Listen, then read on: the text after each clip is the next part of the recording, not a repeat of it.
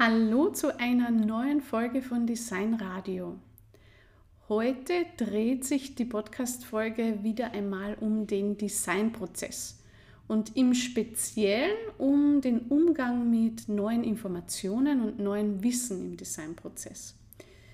Im Designprozess dreht sich eigentlich fast alles um Wissen. Ja? Wissen wird benötigt, damit man kreative Gedanken zulassen kann, kreative Gedanken erzeugen durch Verknüpfungen und durch Assoziationen wiederum neues Wissen. Aber wie kann man eigentlich mit Wissen und Informationen umgehen oder wie sollte man umgehen damit?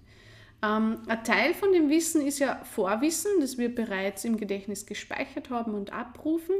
Aber ein Teil von dem Wissen ist ein neues Wissen, das wir durch Recherchen, durch Interviews, Beobachtungen, also aus externen Quellen erfragen und aufnehmen.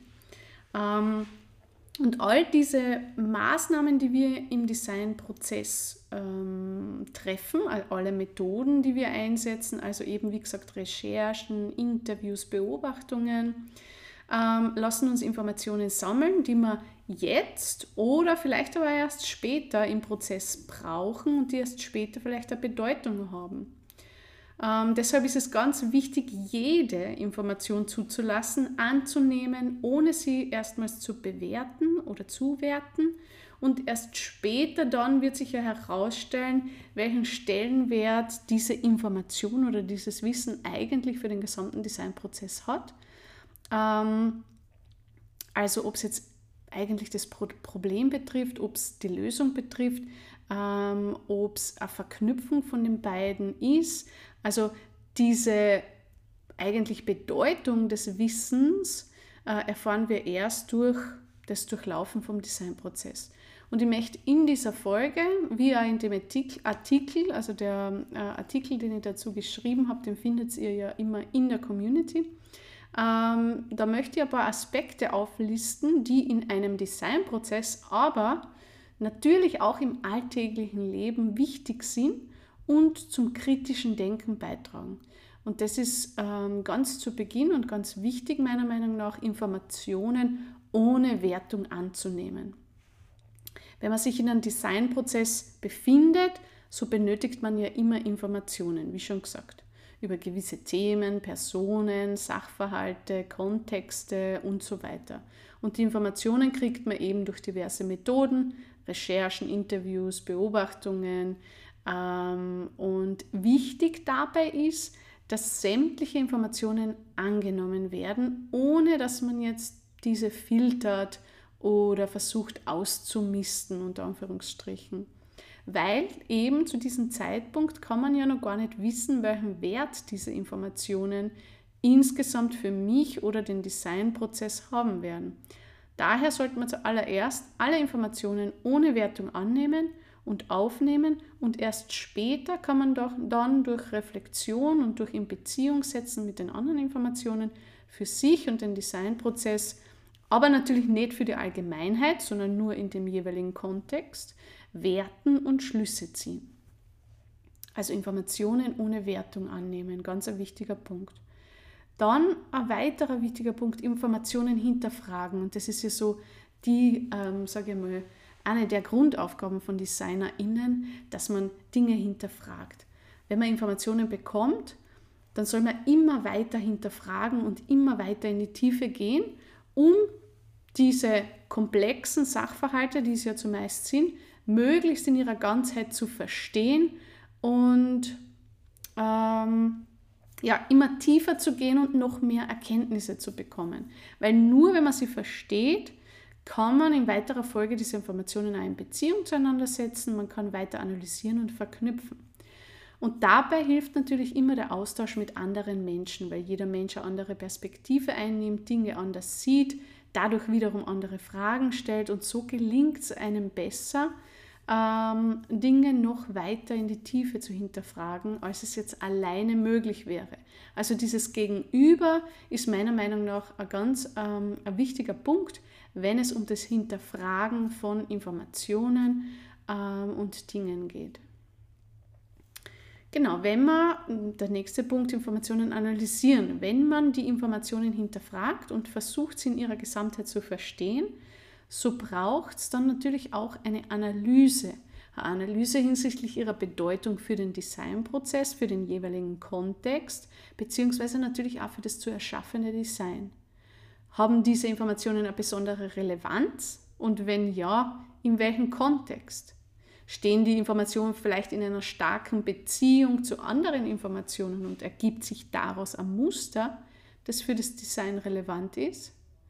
Oder ähm, welche Zusammenhänge werden sichtbar? Also das sind Dinge, die man dann, wenn man diese Informationen analysiert, ähm, herausfinden kann. Genau, und die Informationen müssen natürlich im Kontext des zu gestaltenden Designs analysiert und dementsprechend zu diesem Zeitpunkt auch im Hinblick auf ihre Relevanz für das Problem als auch die Lösung bewertet werden.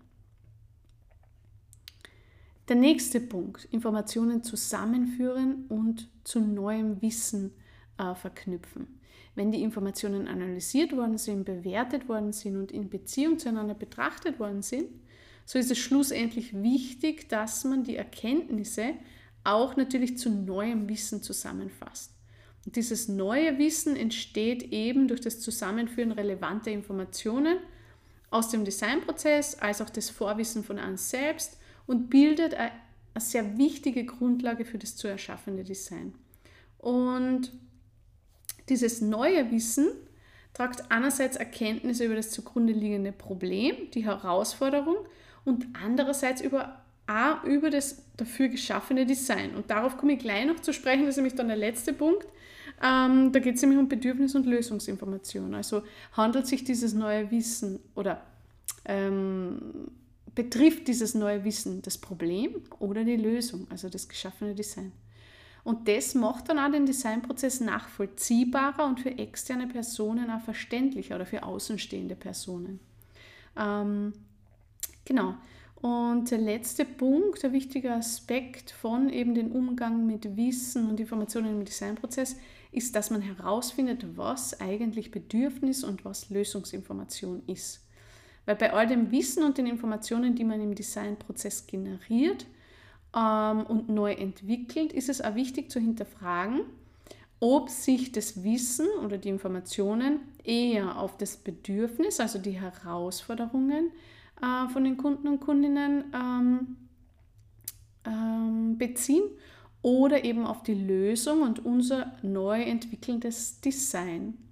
Weil genau diese Bedürfnis- und Lösungsinformation brauche ich, damit ich überzeugende und nachvollziehbare Präsentationen von meinem entwickelten Design ähm, schaffen kann. Und nur wenn ich dann einen Match ähm, herstelle zwischen eben dieser Bedürfnisinformation und der Lösungsinformation, wird schlussendlich das Design auch nachvollziehbar und ähm, schlüssig für meine Kunden und Kundinnen. Und das ist meiner Meinung nach ganz ein wesentlicher Punkt, wenn man an Präsentationen arbeitet ähm, von neuen Designs. Und deswegen haben wir dafür auch einen Online-Kurs ähm, erstellt. Also wir sind noch dabei, ihn zu finalisieren.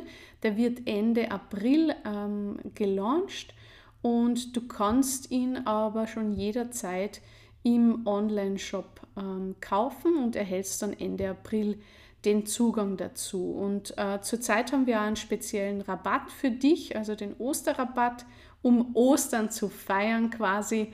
Ähm, und du bekommst 15% auf den Preis und auch auf diesen Online-Kurs. Also wenn du Interesse hast, ähm, zu erfahren, wie man starke und ähm, klare Präsentationen erstellt, die die Kunden und Kundinnen überzeugen, dann schau dir gerne einmal den Online-Kurs äh, in unserem Shop an, ob das was für dich wäre. Und bei Fragen melde dich gerne jederzeit. Ich werde auch den Link in die Show Notes äh, reingeben. Dann findest du leichter hin. Genau, ansonsten ähm, wünsche ich dir noch eine schöne Zeit bis zur nächsten Podcast-Folge und ich hoffe, wir sehen uns bald in der Community.